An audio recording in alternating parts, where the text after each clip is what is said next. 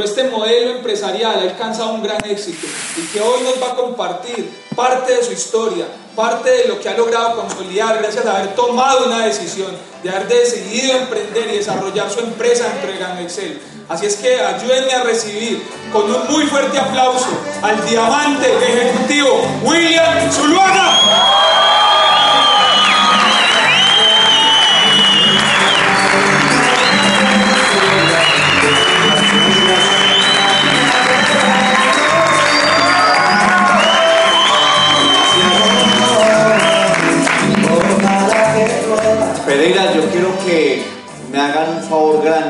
Es que un aplauso más fuerte se lo demos al que realmente se lo merece.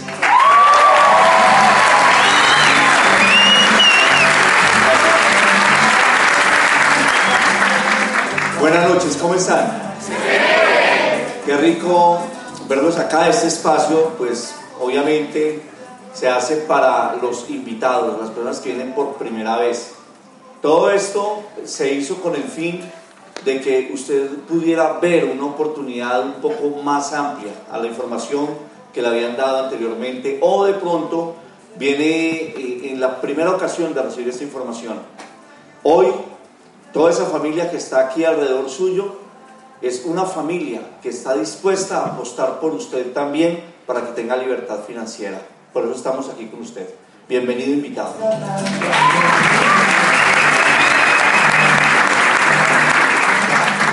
Cuando terminaron la presentación, nuestro oro Andrés terminó con esta frase. Las decisiones de hoy marcarán la realidad de tu mañana. Y yo quiero invitado que entendamos que nuestra vida se basa en decisiones. El resultado de lo que hoy es bueno, regular, malo, pues son decisiones pasadas. ¿Qué tal si cambiamos esa realidad de mañana. Si de pronto lo que estás viviendo hoy no te gusta, no sé si de pronto la realidad que tienes hoy, porque muchas personas quizás están cómodas como están, y eso es válido, el estar cómodo es válido. Pero la pregunta que siempre nos debemos hacer es si realmente mañana pasará algo diferente en nuestra vida, si el empleo que tenemos dejara de existir, si el negocio que tenemos se acabara, ¿cuál es el plan B? ¿Qué decisión hemos tomado para que mañana tengamos un mejor futuro? Y tal vez hablar un poco acerca del futuro es muy importante, porque no tenemos en cuenta el futuro a veces. Hay personas que viven el día a día, que viven el hoy, viven el presente y de hecho los escuchamos en la calle decir, es que yo vivo ese momento, pero quiere que le diga una cosa, el futuro hay que cuidarlo muchísimo, porque es el lugar donde vamos a pasar el resto de nuestros días. Nuestra vida termina en el futuro. Así que si no trabajamos hoy por el futuro, pues no estamos haciendo realmente nada. Y este proyecto, lo que le han presentado a usted, es básicamente para pensar en futuro. Pensar en esos hijos, pensar en los nietos. Porque muchos de pronto quieren partir de este mundo, pero ya hice mi vida, que ellos hagan la de ellos. Qué bueno dejar el seguro de la familia eh, ya completamente definido. ¿No le gustaría eso? Que sus nietos, que sus bisnietos. De pronto aquí hay personas que aún no tienen ni siquiera nietos ni bisnietos y menos tataranietos, que ya ellos estén pensionados. ¿Qué tal eso? Porque ese negocio al que lo están invitando a usted es heredable hasta la tercera generación. Por eso es un negocio vitalicio. Un día usted va a partir y ese negocio ya va a quedar a su familia. ¿De acuerdo?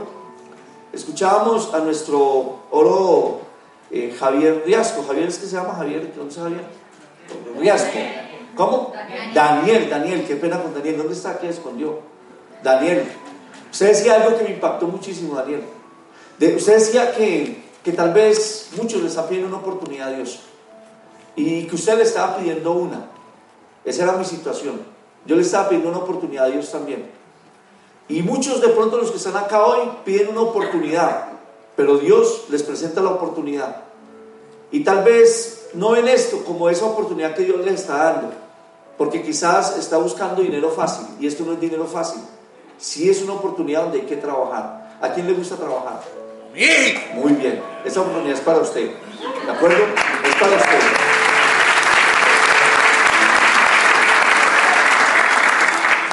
Nací en el vecino municipio de Dos Quebradas, en Risaralda, soy de la región, en una vereda llamada La Unión. No sé si alguien conoce la vereda La Unión, es muy bonita esa vereda, por allá nací. De La Unión salí cuando tenía más o menos 6, 7 años, estudié mi primaria en la Escuela Renacimiento de Dos Quebradas, ahí en la Romelia. Trabajé alguna vez en un peaje ahí en la Romelia vendiendo melcochas de caramelo. No me gustó el estudio y de verdad que mamá decía, es que usted es bien tapado, mijo, usted no le entra nada. Y en verdad no me entraba al estudio. para eso sí fui brutico. Casi me gradué en sexto. Eh, de hecho, entré a estudiar en el Colegio Fabio Vázquez Botero, que queda atrás de Postobón. E hice dos medios sextos, o sea que hice sexto. Sumado los dos es uno. ¿Cuánto es medio más medio? Uno. Hice dos medios, quedó uno. No me dieron diploma de sexto, pero lo hice. Vendí verduras en una carreta en los barrios de Los Quebradas, Buenos Aires, Santa Isabel, Guadalupe, cuando tenía escasos 13 años. Gritaba tomate, cebolla, papa criolla, habichuela, remolacha, por todos los barrios gritaba. Vendí mercancía a crédito, no solamente en Dos Quebradas, en Pereira, en Cuba, vendí mercancía a crédito, entonces ya el grito era diferente, ya era el multimueble para el televisor a crédito, la mesa a planchar a crédito, el tendido de cama a crédito. ¿Han escuchado eso alguna vez? Eso hacía yo, durante, esa fue mi, mi época de juventud. Presté servicio militar, Cuento esto para que algunos quiero darles moral con lo que voy a contar. Cuando me fui para el servicio militar, eh, yo era muy chiquito de estatura. Medía 1,58 y tenía 19 años. Entonces quiero darle moral a algunos porque en ese entonces, pues yo era bien acomplejado. Y entendí que, que todo pobre, o sea, yo, pues era acomplejado, era feo, Imagínense que me decían muelas, yo era muelón, chiquito y sin estudio, ya llevado, ¿sabes? La olla. Y enamorado. Y enamorado. Peor, peor. Y la muchacha era alta. No, pues imagínense. Me acuerdo que me presenté al batallón San Mateo y no me llevaron, que porque era muy chiquito, me dio unos 58. Vino la Infantería de Marina a reclutar en el, eh, en el Atanasio Girardón, en el Coliseo cerca del Atanasio, y me presenté. Y entonces pusieron una vara de medir, yo me paré ahí, hacía que me midieran, y no alcancé los 1,60, era mínimo 1,60. Y entonces el que estaba reclutando me dijo, ¿usted se quiere ir, cierto? Yo le dije, sí, yo me quería ir para el ejército, quería cambiar mi vida y pensé que esa era la fórmula de hacerlo y me dijo, ah, pase allá. Y allá, espero que esa persona no esté en este auditorio porque me va a perdonar, porque me he encontrado casos a nivel nacional e internacional. Entonces, nacional e internacional, he encontrado casos impresionantes, donde allá en el ejército, allá en el batallón, había un enanito. Había un enanito. Entonces yo lo miré y yo, este man tan chiquitico. Mi moral, nos formaron y yo quedé, detrás de él. por, por un centímetro, no sé cuánto era más alto que yo. Pero mire que sí funciona. Quise crecer y de ahí, desde ahí entiendo el tema de la determinación. Yo quería crecer un poquito. Y salí del batallón midiendo 1,72. Ya soy más alto de la mujer de la que me enamoré. Ya no la quiero. Ya, eso fue en ese entonces. ¿Qué culpa? no soy tan feo, no sé qué hice los dientes que no soy muelón, o sea, no sé qué pasó, ya de verdad yo estoy aterrado. El tema tiene que ver que salgo del servicio militar, mi hermano trabajaba en Bogotá en una empresa de vigilancia, él era supervisor, y obviamente yo salgo del servicio militar, no tengo estudio, pero ya pienso en eh, formarme profesionalmente, tener un trabajo, ayudar a mamá y a papá, entonces me fui para Bogotá a trabajar como vigilante. Mi hermano llegó, me contrató, él mismo casi que me hizo el examen, casi que él mismo fue el que me contrató. Todo lo hizo mi hermano y yo llegué a las 7 de la mañana a Bogotá y a las 5 de la tarde ya estaba yo bien motiladito con un uniforme y una escopeta. Y ahí comenzó mi etapa de vigilante. Entonces fui también guardia de seguridad en una empresa de vigilancia en Bogotá. Conocí un coronel del Ejército Nacional de Colombia, retirado, me dio a trabajar al Ministerio de Defensa. Yo siempre aclaro para que no piensen que fui ministro de Defensa, no alcancé. Fui guardia de seguridad del Ministerio de Defensa y era el orgullo de papá. Era el orgullo de papá. A papá le preguntaban, don Ignacio, ¿y su hijo qué hace? Trabaja por el Ministerio de Defensa. Era el orgullo de la familia, toda la familia. A ver, levante la mano el que de aquí tenga un primo, hermano, un tío que sea vigilante del Ministerio de Defensa. ¿Ve? Es un orgullo. O sea, eso no es tan. Ay, no, todo el mundo tiene un familiar vigilante del Ministerio de Defensa. Entonces era un orgullo. Y yo me sentía orgulloso de eso.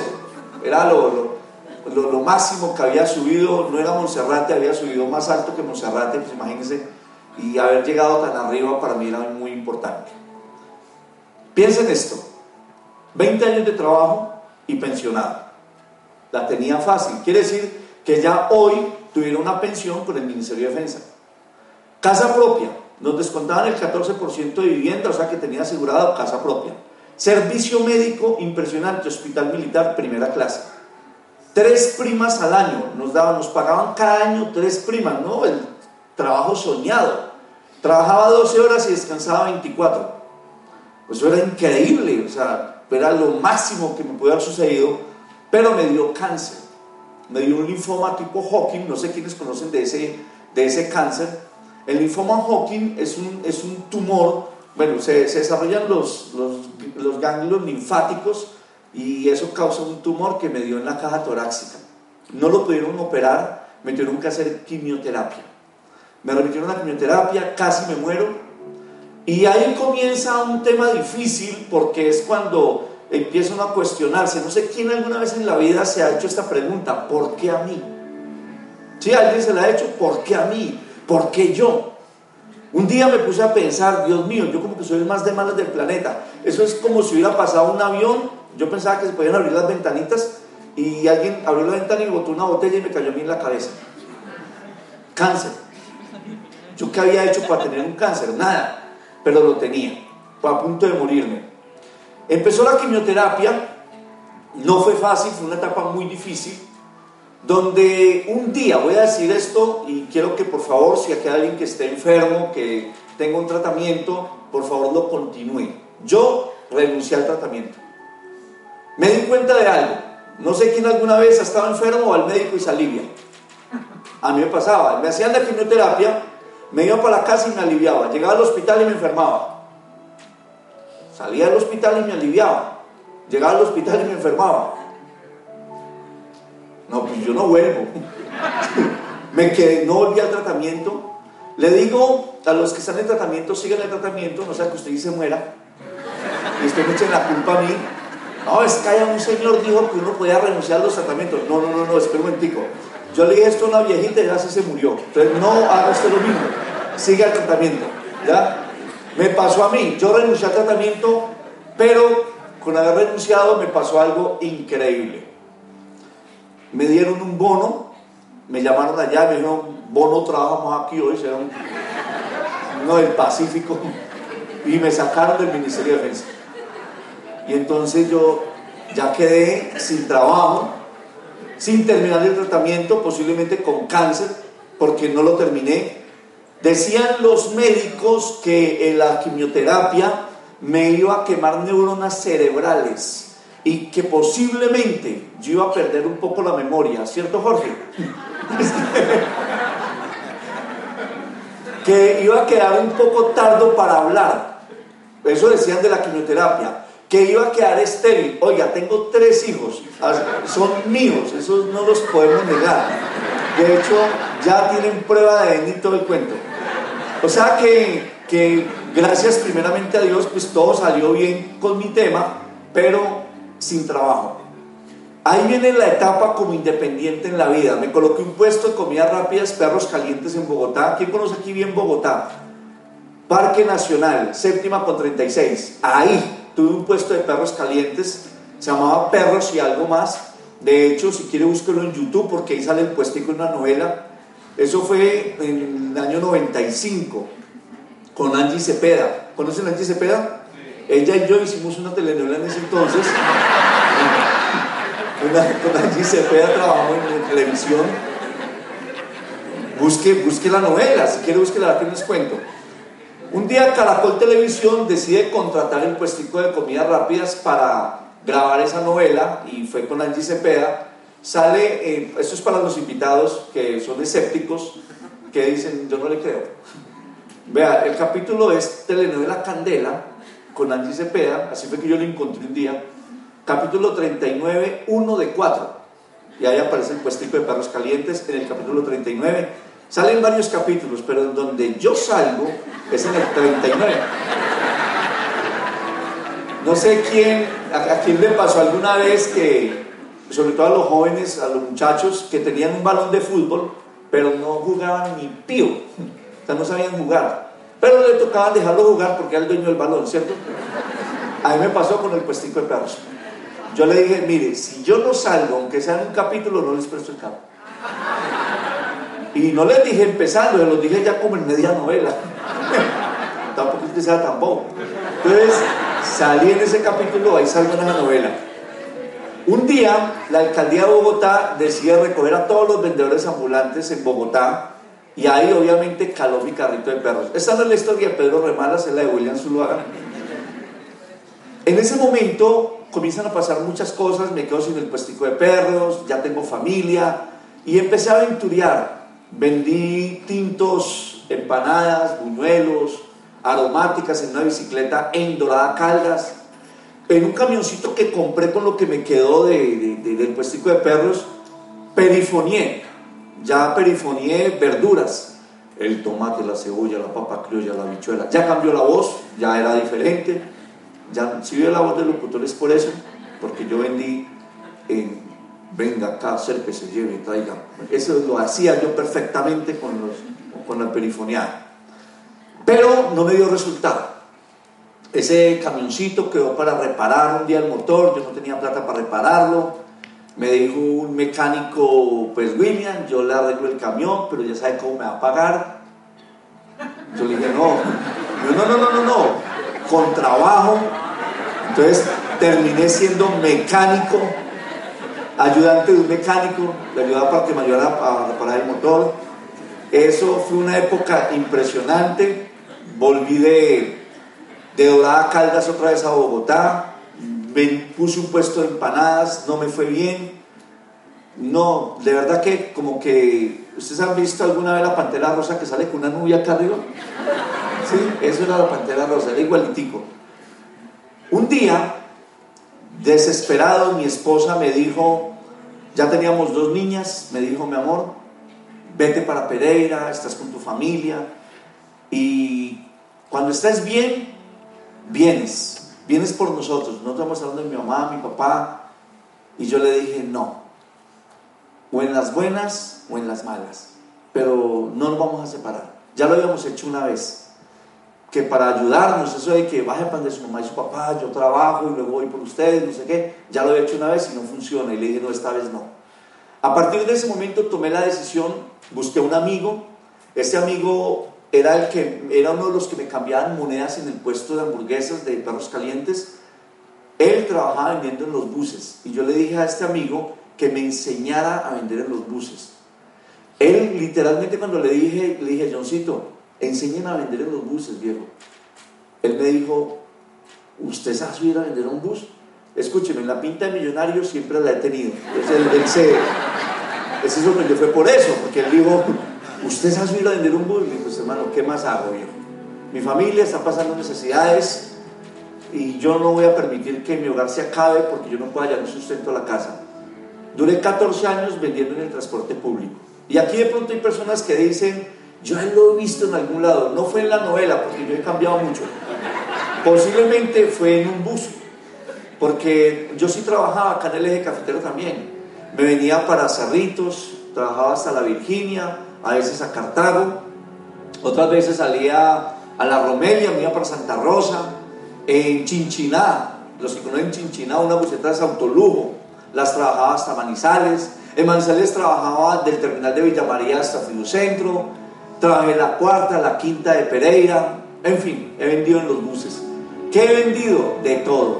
Comencé vendiendo hilo, tijeras y agujas, vendí aretes de fantasía, vendí CDs de reflexiones, de motivación personal, alguna vez vendí libros, de todo vendí en los buses. En los buses aguanté humillaciones, eso de que el conductor pare el bus y le diga bájese, lo viví.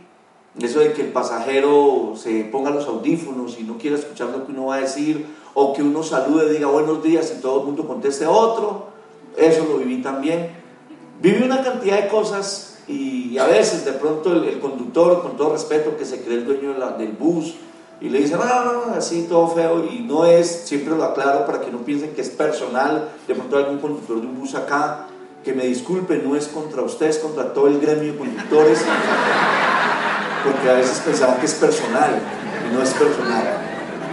14 años vendiendo en los buses, una vida normal, diría yo. Aquí hay muchos que son rebuscadores, hay muchas personas que aquí se rebuscan la vida, y, aquí hay mucho joven. Y a los jóvenes, me gusta mucho hablarles porque, jóvenes, ustedes no saben lo que su papá y su mamá han tenido que hacer para darle educación, para darle la vida que hoy tienen. Usted no se imagina lo que a veces a uno le toca sufrir para ocultarles una realidad. Porque un día mi hija decía, decía, si yo no hubiera escuchado a mi papá decir eso, de verdad yo no hubiera creído que nuestra vida era difícil. Papá y mamá se han encargado de que usted no viva cosas que a nosotros nos tocó quizás vivir. Para que su vida sea diferente.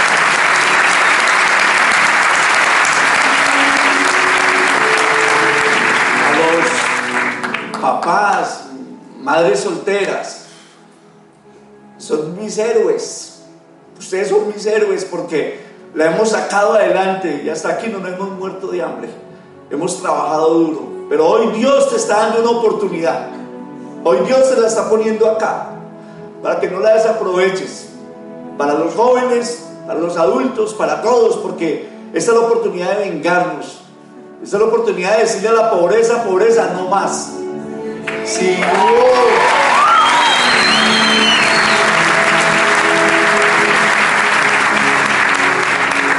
si hubo momentos difíciles que sean el pasado, pero que ya no haya más necesidades. Y aquí está el momento y la, venganza no tiene que ser a veces esa venganza de ir a pegarle a otro, no porque le toca a usted venirse, porque no viene lo matan. La venganza es coger esa situación que estamos viviendo y demostrarle a la vida que, hay un guerrero, una guerrera que está dispuesta a darle todo para salir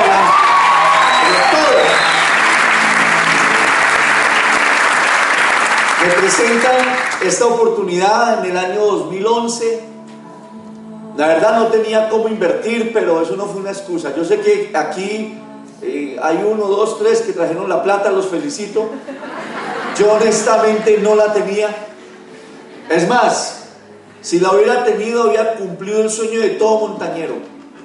Un televisor de pantalla plana en la casa. Yo no tenía un televisor de eso, entonces no tenía la plata sin embargo me la conseguí, me la prestó una fundación, la Fundación Mundo Mujer. Ya es un banco, con los intereses que pagué hicieron un banco.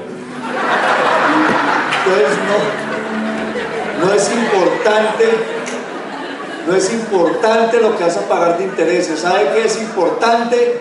Lo que te vas a ganar aquí. Eso sí es importante.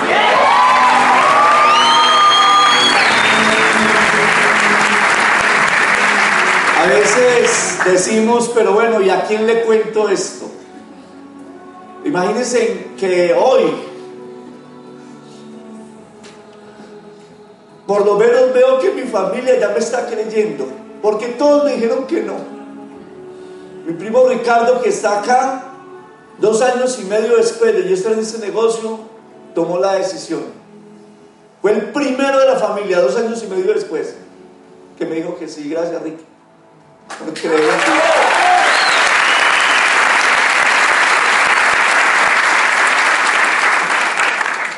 Por acá está mi sobrina que tiene 17 años. Y, yo le digo algo a Mariana donde esté sentada allá. Y esto es para todos. En cada núcleo familiar hay un avispadito.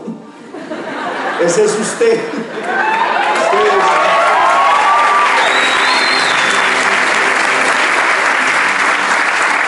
Oiga, cada núcleo saca un avispadito. tan tremendo. Los otros no ven nada. Y hoy, cuando me y le contaba este negocio, me acuerdo muchísimo, llegué todo emocionado a contarle a mi cuñada que me había seguido en, negocios. Y le dije a mi cuñada, Katica, mire, es que este negocio es buenísimo. ¿Y usted me quiere a mi boba o qué? Yo con usted no, voy a, no vuelvo a hacer nunca más en la vida un negocio. Le conté a mi cuñado. Y me dijo, no, William, usted ha hecho tantas cosas y en todo le ha ido tan mal que yo no voy a ir usted en eso. No tenía familia para ese negocio. Y si está pensando en la familia, no piense en ellos, en serio que no. Pero entendí algo invitado, que son dos. Dos que tomen café. Y dos que tomen café en el continente americano. Y si no le basta Colombia, México, Ecuador, Perú, Chile, Costa Rica, está para que abras mercados. Si no te basta Colombia. Y me fui a buscar dos. Y hoy tengo una organización que supera las 20 mil personas.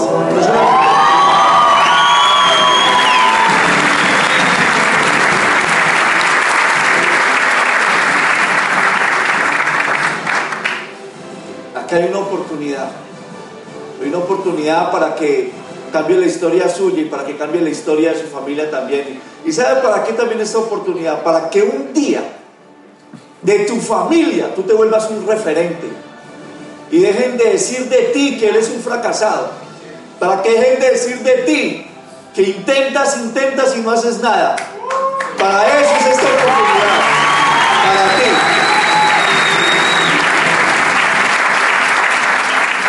Y si en la casa, empresario, empresario, si en la casa están burlando de ti, no importa. Mañana te vas a desquitar de todos, así como lo hice un día. Le dije a mi esposa, no te preocupes, cuando tengamos la casa, los invito a todos a un asado y van a comer carne hasta que se cansen. Y esa es la mejor venganza que la vida te puede dar. Cuando todos estén dando una palmada en la espalda diciendo, yo sabía que tú podías.